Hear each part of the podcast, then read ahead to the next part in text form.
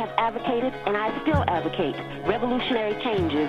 I advocate an end to capitalist exploitation, the abolition of racist policies, the eradication of sexism, and the elimination of political repression.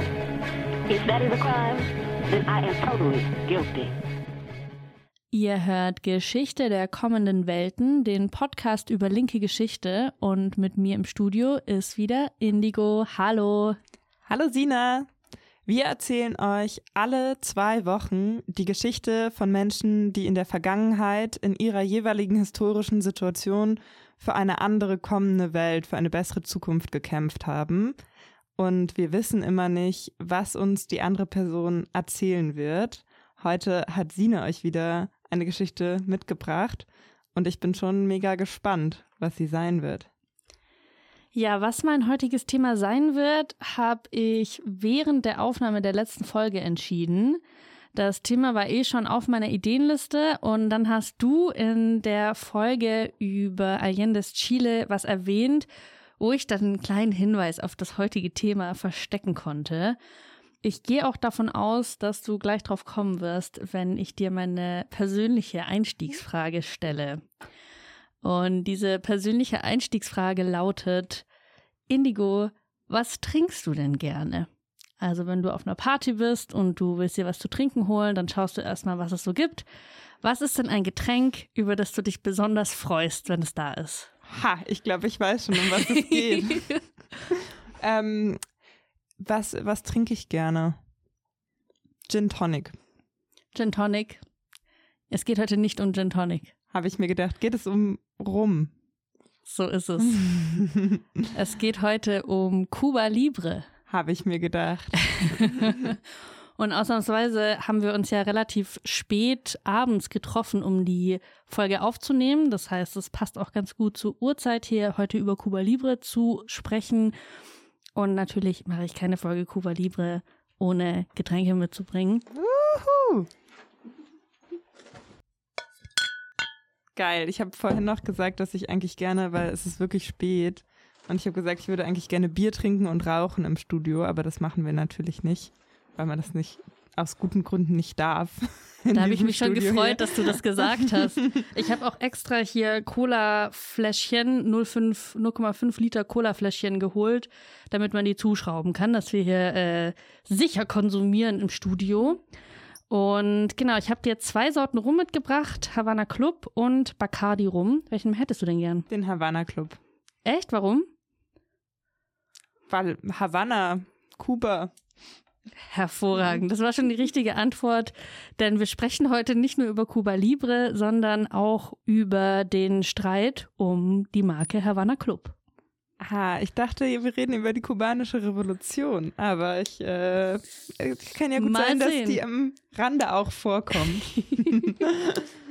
so, jetzt müssen wir erstmal kurz die Drinks hier zubereiten. Ich habe mir das doch vorgestellt, dass wir sowas abtrinken und dann den Rum ah, reinmachen. Ja, geil. Cheers. Cheers auf ein revolutionäres Kuba. Yes. Oder wie sagt man auf Spanisch? Santé? Salut. Salut, oh Gott. Nein, Santé ist nicht Spanisch. Das ist Französisch, oder? ich da glaube, ich ja. raus. so, wir sprechen heute über Cuba Libre und über den Streit um Havana Club. Heute also mal ein kulturgeschichtlicher Zugang. Wir wollen in dem Podcast ja auch verschiedene Sachen ausprobieren und ich bin sehr gespannt, wie du das finden wirst und wie die ZuhörerInnen das finden werden. Mal sehen. Hast du denn schon eine Idee, wann Cuba Libre entstanden sein könnte? Vielleicht in den 50ern, also in der Zeit von der kubanischen Revolution. Das ist schon mal ein good guess. Das dachte ich auch. Weil wenn man freies Kuba hört, denken wir ja erstmal an die kubanische Revolution 1959, an Che Guevara und Fidel Castro, vielleicht auch an Raúl Castro und Camilo Cienfuegos, wenn wir uns ein bisschen auskennen. Ähm, das Getränk Cuba Libre ist allerdings circa 60 Jahre älter als die sozialistische mm. Revolution, denn dieser Longdrink aus Rum, Cola und Limetten hat seinen Namen um 1900 rumgekriegt also kurz nach Ende des Spanisch-Amerikanischen Krieges. Und jetzt fragst du natürlich, oh, was war denn der spanisch-amerikanische Krieg? Oh, was war denn der spanisch-amerikanische Krieg? Das ist eine sehr gute Frage und von diesem politischen Kontext erzähle ich dir natürlich sehr gerne. Im 19. Jahrhundert war Kuba noch spanische Kolonie und 1868 begannen Guerillakämpferinnen, die Mambises, einen Krieg gegen die spanische Kolonialmacht, um die Unabhängigkeit Kubas zu erreichen. Das weit verbreitete Motto dabei Viva Cuba Libre, es lebe das freie Kuba. Dieser Unabhängigkeitskrieg hatte mehrere Phasen, also es waren eigentlich Unabhängigkeitskriege, aber ich erspare uns jetzt hier die Jahreszahlen. Wichtig ist dann wieder, dass 1898 die USA in den Krieg eintritt. Also 68 beginnt der erste Unabhängigkeitskrieg und 30 Jahre später intervenieren die USA und besiegen dann Spanien innerhalb weniger Monate. Dieser Moment markiert also sowohl die gewonnene Unabhängigkeit von Spanien als auch eine Besatzung durch die USA. Und in diesem Moment entsteht der Longdrink Cuba Libre.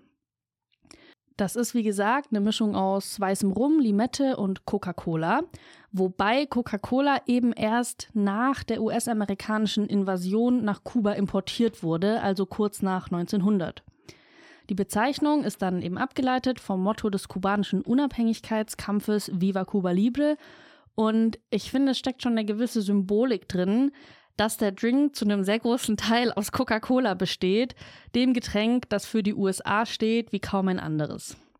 Aber warum hat die USA da überhaupt eingegriffen? Es gibt verschiedene geopolitische und wirtschaftliche Gründe und für die Geografie habe ich dir erstmal eine Karte mitgebracht. Die ZuhörerInnen können diese Karte auch finden in unserem Telegram-Channel unter linke Geschichte. Kuba ist, wie wir auf der Karte sehen können, die größte Insel der Karibik mit über 110.000 Quadratmetern. Da kannst du dir natürlich sofort was drunter vorstellen und weißt, dass es in etwa so groß ist wie alle ostdeutschen Bundesländer zusammen oder circa so groß wie ganz Österreich plus die Schweiz. Also einfach wirklich eine sehr große Insel. Was die Lage betrifft, ist Kuba nur wenige hundert Kilometer von den USA entfernt. Von Miami nach Havanna sind es 370 Kilometer Luftlinie und wenn man die südlichste Inselkette mit in Betracht zieht, die direkt vor dem US-Festland liegt und die auch noch ein Teil vom Bundesstaat Florida ist, dann sind sogar nur 170 Kilometer Luftlinie von Key West nach Havanna. Also schon allein durch diese geografische Lage hat Kuba für die USA eine große geopolitische Bedeutung. Aber natürlich ist es nie nur Geografie. Der Spanisch-Amerikanische Krieg wird auch als Beginn des US-amerikanischen Imperialismus gesehen und gleichzeitig ist es das Ende des spanischen Kolonialismus in den Amerikas und Südostasien. Ergebnis des Krieges war nämlich, dass die USA und Spanien 1898 den Vertrag von Paris unterzeichneten, in dem Spanien den USA seine Kolonien in der Region überlässt. Also Kuba, Puerto Rico, Guam und die Philippinen. Die Philippinen sind ja ganz im Osten Asiens. Ähm, genau. Und das heißt, die USA, die sind eingestiegen, aber nicht um Kuba zu unterstützen, sondern nochmal als dritte Kriegspartei? Die USA hat den kubanischen Unabhängigkeitskampf gegen die Spanierinnen unterstützt, aber hatte da natürlich auch eigene Interessen drin. Da kommen wir gleich noch zu. Ich habe dir auch nochmal ein Bild mitgebracht.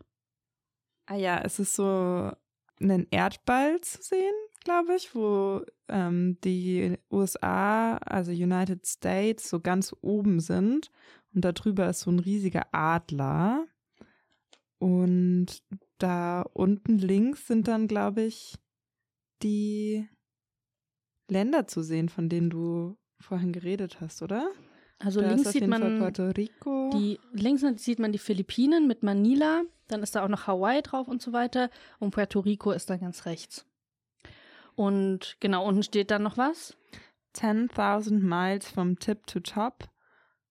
Philadelphia Press. From Tip to Tip.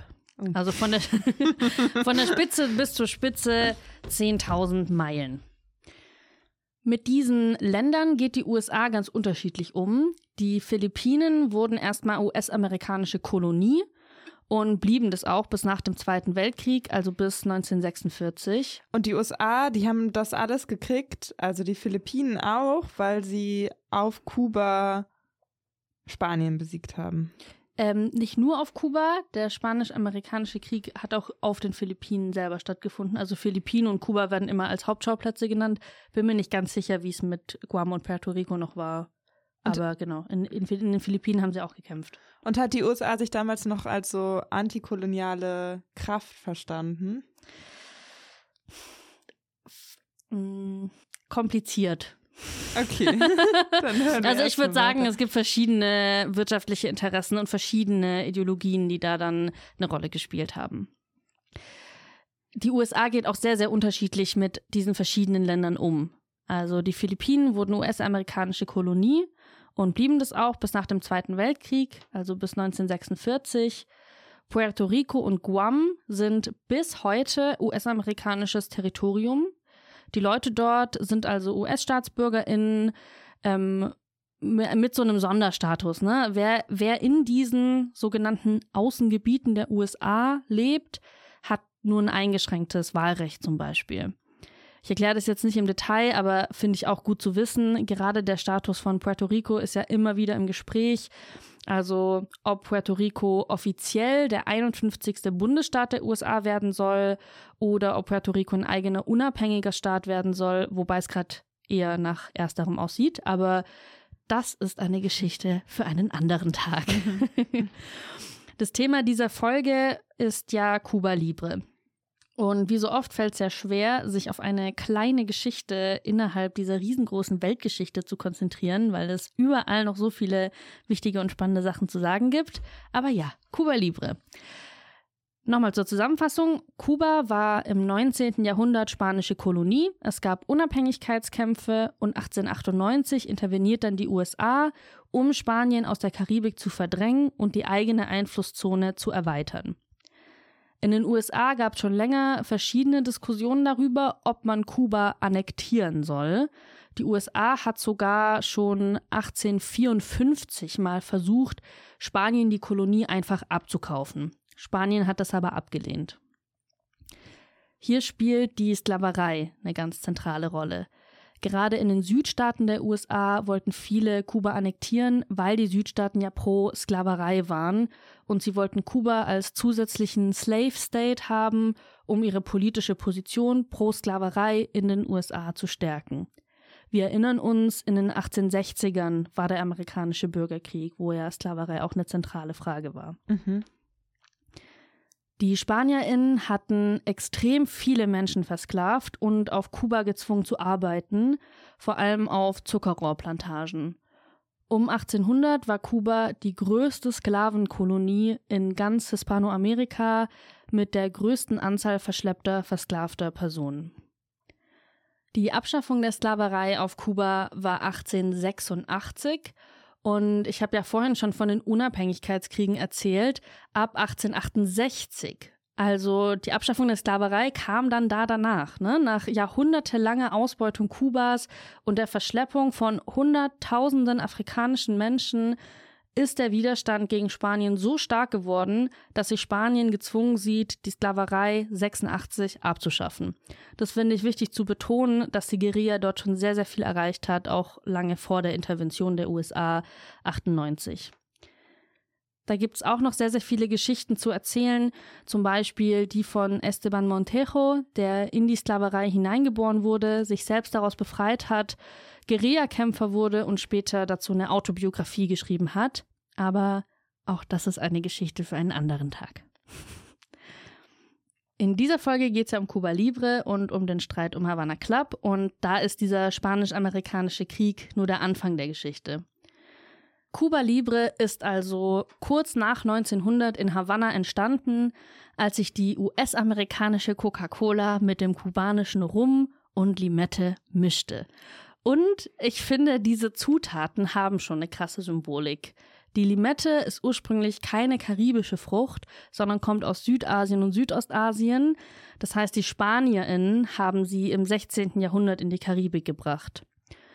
Und im Rum steckt natürlich auch Kolonialgeschichte. Rum wird aus Zuckerrohr hergestellt. Der Anbau des Zuckerrohrs steht in Verbindung mit der Ausbeutung von Sklaven und Sklavinnen und mit dem transatlantischen Sklavenhandel, über den wir gerade schon gesprochen haben. Und das Zuckerrohr selbst kommt aus Ostasien. Wie ist das Zuckerrohr in die Karibik gekommen? Durch Christopher Columbus höchstpersönlich auf seiner zweiten Reise in den 1490ern. Also im 15. Jahrhundert bringt Kolumbus das Zuckerrohr in die Karibik, im 16. Jahrhundert dann noch bringen die SpanierInnen dann noch die Limette und verschleppen die ersten SklavInnen dorthin. Im 18. Jahrhundert erreicht der transatlantische Sklavenhandel seinen Höhepunkt und um 1900 rum bringen US-AmerikanerInnen Coca-Cola nach Kuba.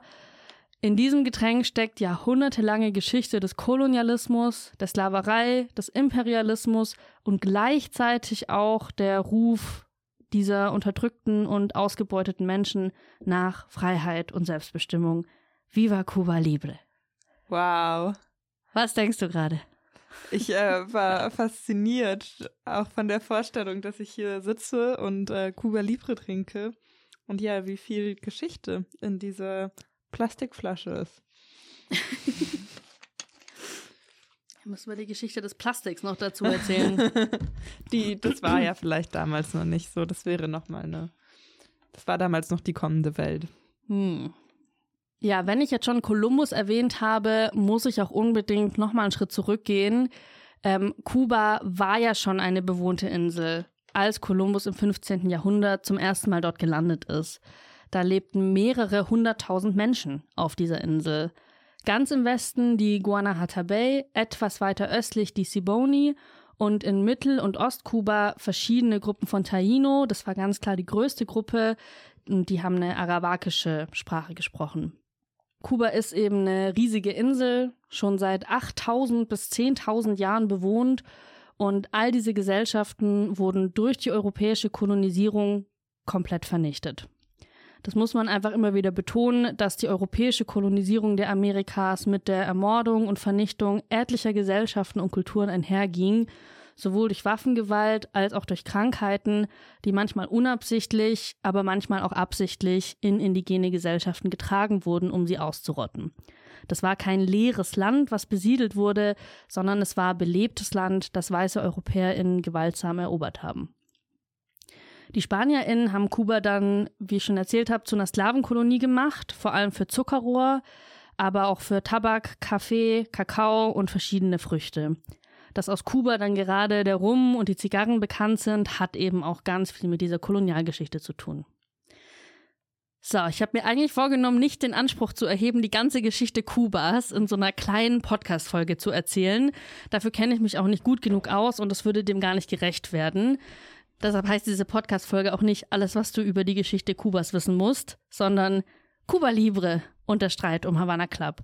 Trotzdem denke ich, so ein paar politische Hintergründe gehören auf jeden Fall dazu. Und genau wegen dieser Hintergründe habe ich mich ja auch entschieden, diese Geschichte von Kuba Libre erzählen zu wollen. So, jetzt kennen wir also diese grobe Vorgeschichte. Kuba war seit mehreren tausend Jahren eine bewohnte Insel. Ab dem 15. Jahrhundert kolonisiert Spanien die Insel und erst der Spanisch-Amerikanische Krieg um 1900 endet die spanische Kolonisierung und in Havanna stoßen Menschen mit einem Longdrink aus Rum, Cola und Limette auf Cuba Libre an. So, ich habe dir noch versprochen, dir auch vom Streit um Havana Club zu erzählen. Und ich will auch, dass es noch zur Revolution kommt. Eine Revolution ist ja quasi gerade schon mal passiert. Das stimmt, ähm, ja. Hast du schon mal von einem Streit um Havana Club gehört? Havan nee, tatsächlich noch nie. Havana Club. Ich habe mir vorgenommen, es Havana Club zu nennen, weil ich glaube, das ist halt spannend, sagt man ja auch Havana Club. Club wahrscheinlich. Club. Ja, die legendäre Rummarke Havana Club wurde 1934 auf Kuba gegründet, also in der Zeit zwischen der Unabhängigkeit um 1900 und der sozialistischen Revolution 1959. Wir haben ja vorhin schon gelernt, dass die Unabhängigkeit von Spanien einherging mit einer ja, Besatzung durch die USA und es gab ein Platt Amendment, das erlaubte den USA jederzeit in Kuba zu intervenieren. Zitat, um Freiheit und Unabhängigkeit zu gewährleisten. Das steht dann da natürlich und um Eigentum zu schützen. Erst 1934 wurde dieses Platt Amendment aufgehoben und durch andere Verträge ersetzt. Überbleibsel davon ist bis heute der US-Militärstützpunkt in Guantanamo Bay, das man ja auch als Foltergefängnis kennt. Also wer sich schon mal gefragt hat, warum hat die USA eine Militärbasis auf Kuba, obwohl ja das sozialistische Kuba wirklich alles andere als ein Verbündeter der USA ist, das kommt noch aus dieser Zeit des spanisch-amerikanischen Kriegs. Und für die jüngeren ZuhörerInnen, ich weiß auch nicht, ob jüngere Leute das noch kennen. ähm, das war ja, also Guantanamo war ja vor allem nach 9-11 im Gespräch, also nach diesen Terroranschlägen 2001, wo es eben als Foltergefängnis gedient hat für Leute, die, ja. Des Terrorismus verdächtigt wurden. Ja, aber ohne Gerichtsverfahren. Deshalb hat man es dann dort gemacht, um sich da der Gerichtbarkeit irgendwie entziehen zu können. Aber wieder zurück zur eigentlichen Geschichte. Havana Club wurde, wie gesagt, 1934 auf Kuba gegründet, also zufälligerweise auch in dem Jahr, als das Platt Amendment geändert hat, aber es hat nichts damit zu tun. Ähm, also in der Zeit zwischen der Unabhängigkeit von Spanien um 1900 und der sozialistischen Revolution 1959. Und jetzt begehe ich einen ganz großen Frevel indem ich darüber ganz schnell hinweggehe. Aber ich glaube, zur kubanischen Revolution brauchen wir nochmal eine eigene Folge. Auf jeden Fall. Oder ja. zur Biografie von Che oder so. Und ich glaube auch, da kennst du dich dann besser aus und du sprichst ja auch Spanisch im Gegensatz zu mir. Also genau, gehe ich da jetzt nur kurz drüber und äh, konzentriere mich auf meine Rumgeschichte. Äh, genau, nur so viel. Ab den 1930ern hat Batista seine Herrschaft aufgebaut, was in einen Militärputsch 1952 gipfelte. Und Batista ist ja auch ein, also die Batista-Diktatur, das ist ja auch ein bekannter Name. Ähm, gegen dieses autoritäre Regime organisierte sich dann eine sozialistische Guerilla, die von 1953 bis 1959 die kubanische Revolution eben durchführte, unter der Leitung von Fidel Castro und natürlich auch mit dem sehr bekannten Che Guevara, der ja Argentinier war. Aber mehr davon dann in der Biografiefolge, die vielleicht dann irgendwann mal kommt. So, die sozialistische Revolution bedeutete natürlich, dass Produktionsmittel verstaatlicht wurden, so auch die Distillerien, in denen Havana Club produziert wurde. Die Marke hatte bis dahin dem Unternehmen José Arechabala gehört, benannt nachdem man der dieses Unternehmen eben in den 1870ern gegründet hat. Das war ein Baske. Aber da ging es noch um die Produktion von Zucker und schon auch manchen Alkoholen. Aber Havana Club als Marke kam eben erst später. Als die Firma dann verstaatlicht werden sollte, ist die Familie Arechabala ins Ausland gegangen. Einige davon zurück ins Baskenland, manche in die USA. Seitdem gehört Havana Club also dem kubanischen Staat. Aber es gibt einen Streit um die Markenrechte und dieser Streit ist sowohl Rechtsstreit als auch ein sehr politischer Streit. Was denkst du, wer die beiden Streitparteien sind? Wahrscheinlich der kubanische Staat auf der einen Seite. Das ist schon mal richtig. Und auf der anderen Seite vielleicht die Nachkommen von dieser Familie oder die USA. Die andere Seite dieses Rechtsstreits steht hier auch schon auf dem Tisch. Bacardi. Die Bacardi-Familie. Gut, dass ich Havana Club gewählt habe. Bacardi sind KonterrevolutionärInnen.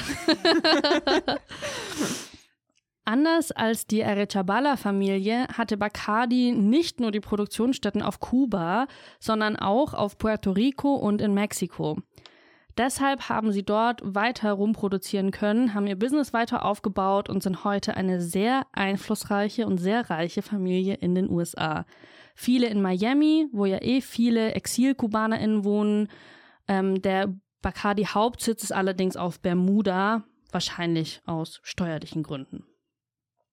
Also nochmal zusammengefasst, die sozialistische Revolution auf Kuba ist 1959 und die Rumindustrie wird verstaatlicht. Die Arechabala-Familie, die sich die Marke Havana Club ausgedacht hat, flieht ins Exil, können nirgendwo andersrum produzieren und verschwinden quasi aus dem Rumgeschäft. Aber die Bacardi-Familie, die flieht ins Exil und produziert in anderen Produktionsstätten weiter. Das heißt, die Produktionsstätten von Havana Club gehören ab 1960 dem kubanischen Staatsunternehmen Kuba Export. Die Markenrechte von Havana Club, die liefen erstmal noch auf Arechabala, bis sie dann 1973 ausliefen und ja, die Arechabalas haben den Markenschutz dann nicht verlängert, also hat Kuba Export 76, drei Jahre später, die Marke neu angemeldet. Und das in 70 Ländern, darunter auch die USA. Spätestens da ist also sehr klar, Havana Club gehört dem kubanischen Staat. Kuba Export exportiert diesen Rum dann auch vor allem in die Ostblockstaaten, genauso wie Zucker und Zigarren und bestimmt noch andere Sachen. Der Fall der Sowjetunion ab 89 bedeutet für Kuba aber einen Einbruch des Exports und sehr große wirtschaftliche Probleme. Auch der Import ist dann ja weggefallen und Kuba hat jahrelang subventionierte Öl- und Nahrungsmittellieferungen aus der Sowjetunion bekommen. All das war jetzt vorbei. Dazu muss man vielleicht wissen, dass die USA nach der kubanischen Revolution ähm, ein Wirtschaftsembargo verhangen hat. Das ja. heißt, Kuba hatte quasi außer den Ostblock gar keine Handelspartnerin und war dadurch auch gezwungen, sich der Sowjetunion zu nähern. Die wollten ja, also waren, haben sich eigentlich als blockfrei verstanden. Ja, ganz genau. Und das ist vielleicht auch verwirrend, ne? weil Kuba Export ja die Markenrechte für Havana Club auch in den USA angemeldet hatte, aber exportieren durften sie dahin nicht. Nach dem Zerfall der Sowjetunion ab 89 begann in Kuba die sogenannte Sonderperiode. Die kubanische Regierung reagierte auf die Wirtschaftskrise, indem sie Reformen einleitete, um die Wirtschaft zu diversifizieren. Ähm, vor allem, damit man nicht mehr so stark vom Zuckerexport abhängig war. Dabei hat Kuba dann stark auf Tourismus gesetzt, aber zum Beispiel auch auf Biotechnologie. Kuba ist ja medizinisch sehr stark unterwegs. Es gibt viele sehr hochqualifizierte medizinische Fachkräfte, die auch oft in andere Länder entsandt werden, um beim humanitären Einsätzen zu helfen. Und einen eigenen Corona-Impfstoff. Ja, ja. Und auch andere gegen Meningokokken oder so. Ich weiß nicht, was es ist, aber Kuba hat den Impfstoff dafür entwickelt. Und für diese Entsendung von medizinischem Fachpersonal gibt es auch einen Begriff, nämlich Medizindiplomatie. Die Sonderperiode in Kuba ab 1990 hat dann eben auch Veränderungen für Havana Club bedeutet. Kuba will den Rum jetzt im größeren Stil international vertreiben. Dafür arbeiten die Staatsunternehmen Kuba Export und Kuba Ron ab 1993 mit Pernod Ricard zusammen, dem französischen Getränkeunternehmen. Der Deal ist, Pernod Ricard kümmert sich um den Verkauf von Havana Club international und Cubaron im Gegenzug kümmert sich um den Vertrieb von Pernod Ricard-Produkten auf Kuba. Dieser Deal war und ist bis heute ein Erfolgsmodell. Ich habe hier auch eine Flasche Havana Club mitgebracht und dann steht jetzt auch drauf Pernod Ricard. Hm. Aber hat es dann auch gut funktioniert, diese Pernod Ricard-Produkte zu verkaufen auf Kuba? Oh, das weiß ich nicht. Hm. Bestimmt. Warum? Bist du skeptisch? Glaubst du, das wollen die? Ich dachte Kuba einfach, weil es so eine große Armut gab auf Kuba in der Zeit nach 89. Aber ja, dann wurde ja auch Tourismus angekurbelt und so. Vielleicht sind es auch viele Touristen, die das dann trinken. Hm. I don't know. Weiß ich nicht. Ich dachte noch, das ist ja, ne, dass Kuba quasi einen Rum anbietet und im Gegenzug aber das komplette Sortiment von Pernod Ricard selber dann vertreibt, Kubaron. Aber ja, keine Ahnung. Also für den Verkauf von Havana Club war es auf jeden Fall ein sehr guter Deal. Ja, voll. Kennt auf jeden Fall jeder, ne? Ja, und dann auch direkt so einen riesigen Player zu haben, der sich um alles kümmert. Ja. Also, ja. Während also dieser Deal gemacht wird, der den Vertrieb von Havana Club international extrem vergrößern wird, hockt die Bacardi-Familie in Miami und denkt sich, ey, wir sind doch die größte Rummarke in den USA und vielleicht auch die größte der Welt. Und da kommt jetzt dieser Havanna rum, von diesem kubanischen Staat, der uns damals ja auch unsere Produktionsstätten auf Kuba weggenommen hat. Und unter ExilkubanerInnen ist die Stimmung gegenüber der kubanischen Regierung eh alles andere als gut, kann man sich ja denken. Ne, diejenigen, die aus Kuba weggegangen sind nach der Revolution, waren natürlich diejenigen, die eher nicht so Sozialismus-Fans sind. Und ja, wichtiges Zentrum dieser ExilkubanerInnen ist Miami, was wir jetzt auch schon ein paar Mal erwähnt hatten.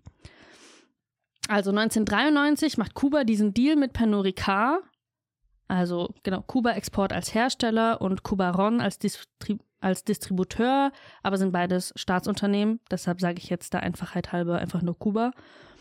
1993 macht Kuba diesen Deal mit Pernod und 1994 trifft sich die Bacardi-Familie ganz zufällig mit Ramon Arechabala, und dieser Arechabala gibt ihm das Originalrezept von Havana Club auf Handschlagbasis und sagt, ja, ihr Bacardis, ihr dürft ab jetzt unseren Havana Club rum herstellen. Und nur mit einem Handschlag als Gegenleistung. Weiß ich, vielleicht hatten sie auch noch mal einen Vertrag, aber ich habe das irgendwo so gelesen, dass es noch so ein Handshake gab. Deshalb habe ich das mit reingenommen. So groß ist der Hass auf die sozialistische ja, Regierung. Ja, und seitdem produziert Bacardi auch einen Havana Club rum. Erst haben sie den auf Bermudas produziert, heute vor allem in Puerto Rico.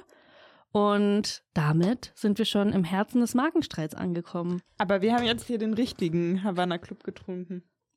Ja, auf der Bacardi-Flasche steht auch nicht Havana Club und Ah, du erfährst ja. gleich warum. Ah ja.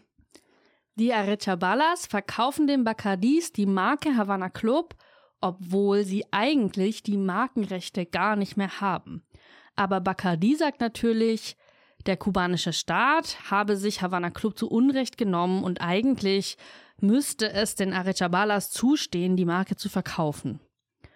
Um diesen Markenstreit zu klären, gab es natürlich auch Gerichtsverfahren, zu denen kommen wir noch, aber erstmal geht Bacardi noch einen Schritt weiter und setzt sein ganzes politisches Gewicht in den USA ein. Es gab ja eh schon seit den 60ern eine Handels- und Finanzblockade gegen Kuba, aber Bacardi oder Bacardi, ich habe jetzt immer mal wieder gewechselt. Ich glaube, spanische Aussprache ist Bacardi, aber man, wir sagen eher Bacardi, I don't know. Ähm, genau, also es gab schon dieses Embargo, aber Bacardi will eine Verschärfung dessen und fängt an, eben zu dieser Zeit, Mitte der 90er, richtig hart zu lobbyieren. Es gehen große Wahlkampfspenden an ausgewählte PolitikerInnen, die dann, nachdem sie gewählt wurden, 1996 den Helms-Burton Act verabschieden. Dieses Gesetz wird natürlich auch das Bacardi-Gesetz genannt und es verschärft das US-Embargo gegen Kuba. Dieses Bacardi-Gesetz hat vier Abschnitte. Der dritte Abschnitt gibt US-BürgerInnen das Recht, ausländische Firmen vor US-Gerichten zu verklagen, wenn sie Eigentum nutzen, das nach der kubanischen Revolution enteignet wurde. Wow. Und der vierte Abschnitt besagt, dass der Außenminister AusländerInnen vom Aufenthalt in die USA ausschließen darf, die irgendwie an Enteignungen beteiligt waren in Kuba oder von ihnen profitieren. Crazy. Ja. Auch so offensichtlich, wie so in Rechtsprechung oft darum geht, Eigentum zu schützen. Ja. Crazy. Mich würde auch mal interessieren, was sich so GeschäftsführerInnen von, von Pernod Ricard gedacht haben in ihren französischen Villen, als sie von diesem Gesetz gelesen haben. Es gab auf jeden Fall dann Gerichtsverfahren gegen Pernod Ricard in den USA. Ich bin aus so juristischem Englisch nicht so ganz schlau geworden, aber es gab jetzt keine Presseberichte, dass ein Pernod Ricard-Geschäftsführer nicht in die USA einreisen durfte oder so. Pernod Ricard darf auch sein Sortiment in den USA verkaufen, nur den Havana Club rum nicht, wegen des Embargos gegen Kuba. Wenn du in den USA in einen Liquor Store gehst, dann findest du einen Havana Club, aber das ist der Havana Club von Bacardi, der auf Puerto Rico produziert wird. Also auf der ganzen Welt kriegst du Havana Club aus Kuba, der über Pernod vertrieben wird. Nur in den USA kriegst du einen anderen Havana Club von der Bacardi-Familie. Pernod hat dann natürlich auch gegen Bacardi geklagt und die Klage auch erstmal gewonnen. ne, die Markenrechte hatte ja der kubanische Staat gekauft und die haben den Deal mit Pernod also das ging durch mehrere Instanzen. Ne? Bacardi hat natürlich immer wieder Widerspruch eingelegt und parallel lobbyiert für noch ein weiteres Gesetz mit einer Section 211, die besagt, dass der Eintrag und die Verlängerung von Markenschutzrechten in den USA verboten ist, die früher mal enteigneten KubanerInnen gehört haben. Wow. Und das alles auch schon fast 40 Jahre nach der kubanischen Revolution, ja. ne? Auch einfach, wo man sich so denkt, so Bacardi ist die größte oder ich glaube mittlerweile zweitgrößte Rummarke der Welt. Havanna ist aktuell auf Platz 5. Die allergrößte Rummarke ist so eine, so eine indische Marke, die man jetzt hierzulande nicht so kennt. Die heißt McDowell. Aber genau, also Bacardi ist eh schon so riesig groß. Ähm, aber dann, ne, dann ganz viel Geschichte, Politik, einfach so ein Mittelfinger an den kubanischen Staat. Ach, so geil, wie sich so diese politischen Interessen so eng mit diesen finanziellen, wirtschaftlichen ja. Interessen verbinden. Voll, ja, na klar. Also genau, das äh, ist sicher nicht nur der, der Wunsch nach dem Mittelfinger an den kubanischen Staat gewesen, sondern auch eine berechtigte, eine berechtigte Sorge, dass hier der US-amerikanische Rummarkt ähm, ihnen irgendwie nochmal abgeht. So, genau, also die haben, ne, die Klage von Panurica gegen Bacardi läuft, geht so die Instanzen hoch. Parallel wird dieses neue Gesetz mit dieser Section 211 verabschiedet und das Gesetz tritt in Kraft, was dann heißt, dass Pernod letztlich die Klage verliert, weil es quasi während die Klage die Instanzen hochgegangen ist, kam dieses Gesetz. Und ja, Bacardi darf weiterhin den Havana Club in den USA verkaufen. Dann hat sich die Welthandelsorganisation eingeschaltet oh. und diese Section 211 für illegal erklärt. Dann gibt es noch eine Episode Streitereien mit dem US-Patentamt. Ne, die haben 2006 erstmal Kuba die Neuanmeldung der Marke nicht erlaubt wegen diesem Gesetz, dann aber 2016 ihre Meinung geändert, es rückwirkend doch wieder erlaubt und ja, ich habe irgendwann so den Überblick bisschen verloren. Ähm, ich habe es jetzt so verstanden, dass Kuba Export doch wieder die Markenrechte auch in den USA hat, dass Havana Club dort aber wegen des Embargos immer noch nicht vertrieben werden darf und dass Bacardi seinem Havana Club einfach als Zusatz Puerto Rican Rum hinzugefügt hat. Aber ja, dafür hat Panorikasi dann trotzdem nochmal verklagt. Keine Ahnung. Also an dem Punkt der Recherche muss ich auch gestehen, habe ich so das tiefere Interesse dann verloren.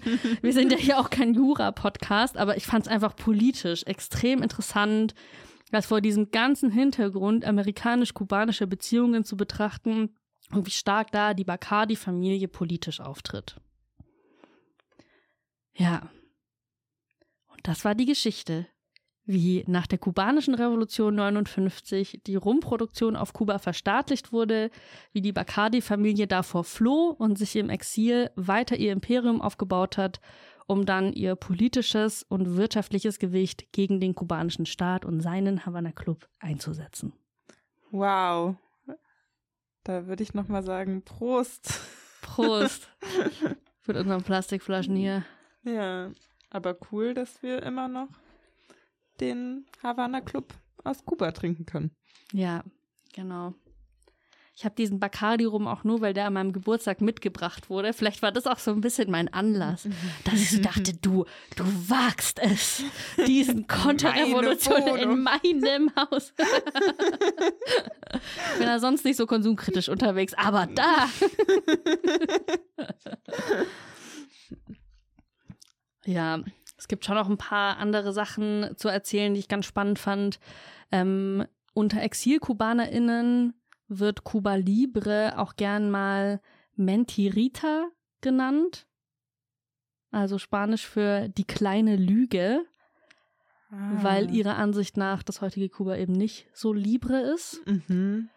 Und es gibt auch verschiedene Einschätzungen davon, wie es diesem Arechabala-Unternehmen in den 50er Jahren ging. Also nämlich nicht gut. Vielleicht waren die eh schon fast bankrott und der kubanische Staat hat, hat dann nur die Bankrottmasse quasi übernommen und dann mhm. nochmal selber die Rumproduktion aufgebaut. Hm. Ja, so ist das. Das war jetzt meine kleine Annäherung an kubanische Geschichte mit großen Auslassungen, die wir auf jeden Fall noch werden füllen müssen. Aber ich hoffe, es waren ein paar anekdotische Elemente dabei für die nächste Party und auch ein grober Überblick über die Geschichte Kubas. Ja, crazy, wie viel Geschichte in so einem Getränk stecken kann. Mhm. Und auch, ich habe auch immer Cuba Libre gerne getrunken, weil es für mich immer so einen revolutionären Touch hatte. Ja. Aber ich habe es überhaupt nicht mit den amerikanisch-spanischen Kriegen oder mit der kubanischen Unabhängigkeit von der spanischen Kolonialisierung in Verbindung gebracht, sondern dachte immer, es hat irgendwas mit der kubanischen Revolution zu tun. Ja, voll, dachte ich auch. Und ich dachte mir schon, diese Geschichte mit der Bacardi-Familie kann ich im Podcast mal erzählen. Und dann mache ich den Cuba Libre halt so dazu, weil ich voll davon ausgegangen bin, dass das halt im Kontext von 59 mhm. entstanden ist. Ja. Und dann hat mich diese ganze Geschichte erst noch eingeholt. Ne? Dann habe ich die Geschichte erst kennengelernt vom Spanisch-Amerikanischen Krieg und so weiter. Ja. Ich muss gerade dran denken, als Teenie ich habe so oft mit meiner Schwester, haben wir so einen Teenie-Film über die kubanische Revolution geguckt. Mhm. Ich glaube, es war auch ein Tanzfilm. Ich weiß nicht mehr, Geil. wie er heißt. Aber es war auf jeden Fall so die Revolution, die mich begleitet hat mit 13, 14 und äh, von der ich geträumt habe. Wow, mhm. okay. Sag mir auf jeden Fall, wie der Film heißt, wenn es dir einfällt. Ich, ich recherchiere das mal und dann erfahrt ihr das in der nächsten Folge. Ja, mich hat ja in meiner Kindheit auf jeden Fall Buena Vista Social Club begleitet. Mhm. Ich verbinde das auch sehr stark mit meinem Vater, der immer leidenschaftlich gerne Musik gehört hat und er hatte auch so ein Plakat vom Buena Vista Social Club da hängen und da haben wir dann den mhm. Film auch mal geguckt und so. Ich habe jetzt während der letzten Tage, wie ich so diese Recherchen und das Skripten gemacht habe, auch noch mal ganz viel Buena Vista Social Club gehört. Mhm. Auch wenn ich mich da als Basic Bitch oute, was äh, Bezüge zu Kuba angeht. Aber immer noch gute Musik. Also ich bin mir sehr sicher, dass dieser Film bestimmt auch höchst problematisch war. Der Film, den du ja. mal gesehen hast. ja, müsst du mal gucken.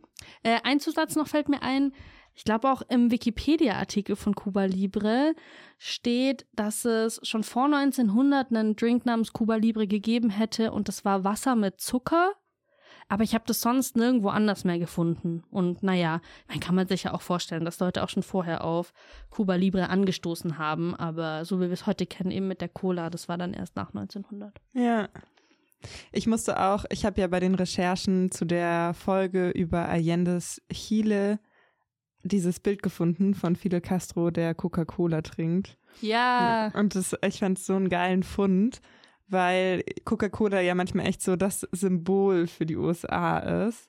Und es gibt zum Beispiel, ich glaube auch von Victor Hara, also von einem chilenischen Widerstandssänger, der dann auch in der Pinochet-Diktatur umgebracht wurde, gibt es so ein Lied, wo es ähm, also wo es darum geht, dass man nach Kuba gehen soll. Und da ist so eine Zeile auch, wenn du rumtrinken willst, aber ohne Coca-Cola. Geh nach ah. Kuba, geh nach Kuba, geh nach Kuba. Deswegen fand ich es total witzig, dass äh, Fidel Castro in Chile Coca-Cola getrunken hat. Ja. Ja, also jetzt fällt mir auch erst ein, was ist denn über die Jahre hin, über die Jahrzehnte hindurch im 20. Jahrhundert so alles als Cuba Libre getrunken worden. Weil, ne, wenn nach 1900 Coca-Cola importiert wurde nach Kuba, das hat ja sicher aufgehört nach der Revolution. Wie haben die dann, also hatten die, gibt's eine kubanische Cola? Bestimmt. Müssen wir auch mal recherchieren. Bestimmt nächstes Mal stoßen wir dann an mit Havana Club und der kubanischen Cola. Oder mit Vita Cola. Stimmt, ja. das gab es bestimmt in der DDR, oder? Havana Club und Vita Cola. Ja. Ja, ich habe auch, also wie verbreitet Havana Club in der DDR war, habe ich auch versucht rauszufinden und da verschiedene Blog-Einträge gefunden, die mir viele nicht so ganz äh, vertrauenswürdig erschienen.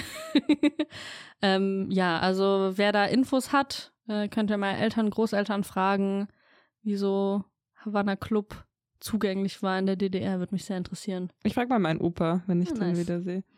Wie hast du denn recherchiert für diese wunderbare Folge über Cuba Libre? Ich hatte auf jeden Fall das Buch Kleine Geschichte Kubas zur Hand von Michael Zeuske. Ähm, der ist als Sohn eines Geschichtsprofessors lateinamerikanische Geschichte selbst dann auch Geschichtsprofessor für lateinamerikanische Geschichte geworden, was ich ganz witzig fand. Ähm, stelle ich mir dann direkt so ein Professorenhaus vor, wo das Kind dann schon von klein auf mit Geschichtswissenschaft konfrontiert wird und in die Fußstapfen des Vaters tritt. Also keine Ahnung, vielleicht auch eine romantisierte Vorstellung, aber jedenfalls merkt man das auch in dem Buch, dass er Geschichtsprof ist. Also das Buch rattert eher runter, was wann passiert ist.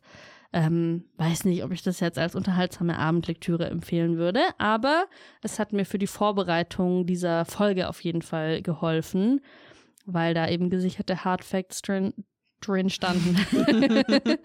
ähm, ja, vor allem für den ersten Part über den Spanisch-Amerikanischen Krieg habe ich das Buch genutzt und für den Havana Club Teil dann vor allem Online-Recherche war, das war ein bisschen wild. Ich bin so zwischen Zeitungsartikeln und so ein paar wissenschaftlichen Publikationen und auch ganz vielen so Cocktail- und Rumseiten so hin und her gependelt. Geil.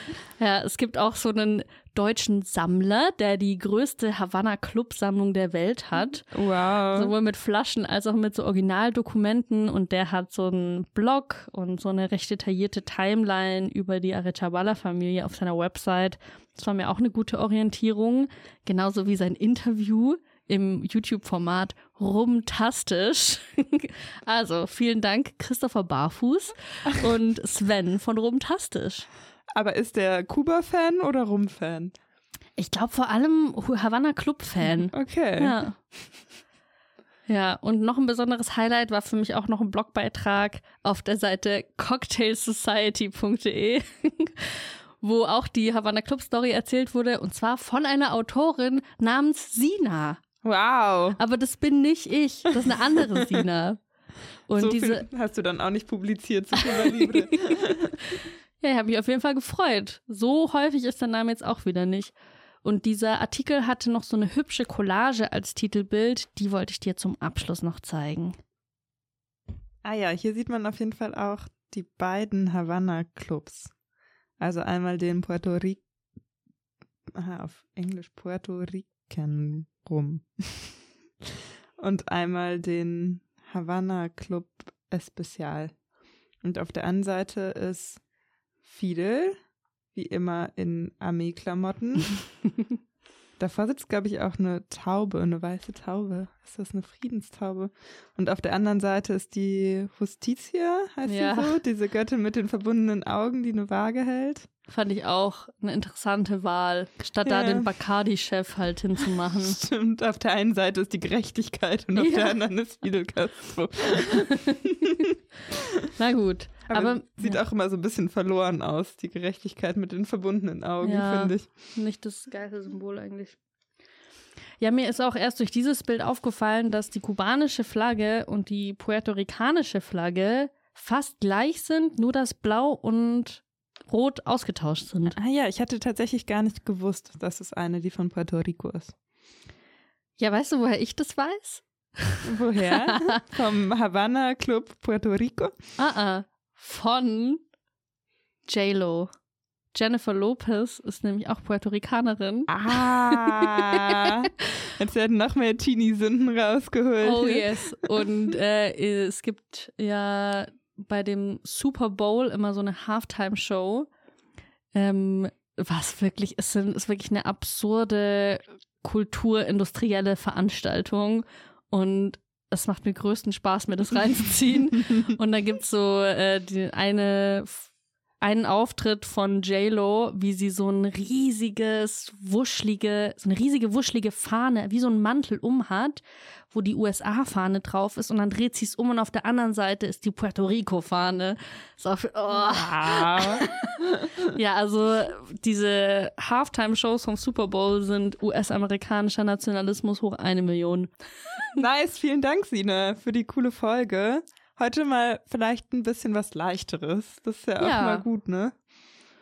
Ja, es muss ja nicht immer die dramatischste Geschichte sein. Manchmal, ne, wir machen hier eine Folge alle zwei Wochen und manchmal ist auch eine Anekdote für die nächste Party dabei. Das ist ja auch ein richtig gutes Stichwort, mit dem ihr diesen Podcast weiter bewerben könnt. Darüber würden wir uns nämlich total freuen, wenn ihr den noch euren FreundInnen empfehlen würdet. Und wenn ihr unserem Telegram-Channel beitretet, nämlich Link Geschichte auf Telegram. Für Feedback schreibt uns gerne eine Mail an hallo-gkw at riser.net oder antwortet auf unser QA in Spotify. Es sind auch langsam trudeln die ersten Feedback-Mails ein. Ja. Und mich freut das tatsächlich total, weil es ist ja manchmal auch so ein bisschen so eine einsame Angelegenheit, so einen Podcast vorzubereiten und zu veröffentlichen. Zweisam. Zweisam, also genau, Sina davon zu erzählen, ist dann immer sehr schön zweisam. Aber mich würde es auch total interessieren, was ihr davon so haltet. Ähm, also überwindet euch gerne und schreibt eine Mail. Yes. Und falls ihr einen Themenhinweis habt, könnt ihr den ebenfalls per Mail schicken. Am besten, ihr schreibt dann in den Betreff noch einfach nur für Sina oder für Indigo. Indigo. äh, für Indigo, damit wir uns gegenseitig mit den Themen überraschen können. Ne? Und dann mache ich nicht die Mails auf, wo für Indigo drin steht und umgekehrt. Dann bleibt uns eigentlich nur noch Danke zu sagen ans Radio Blau, dem freien Radio von Leipzig, dessen Studio wir hier nutzen können, auch für unsere Late-Night-Session heute. Yes. Danke. Und wir hören uns in zwei Wochen. Bis dann. I have advocated and I still advocate revolutionary changes. I advocate an end to capitalist exploitation, the abolition of racist policies, the eradication of sexism, and the elimination of political repression. If that is a crime, then I am totally guilty.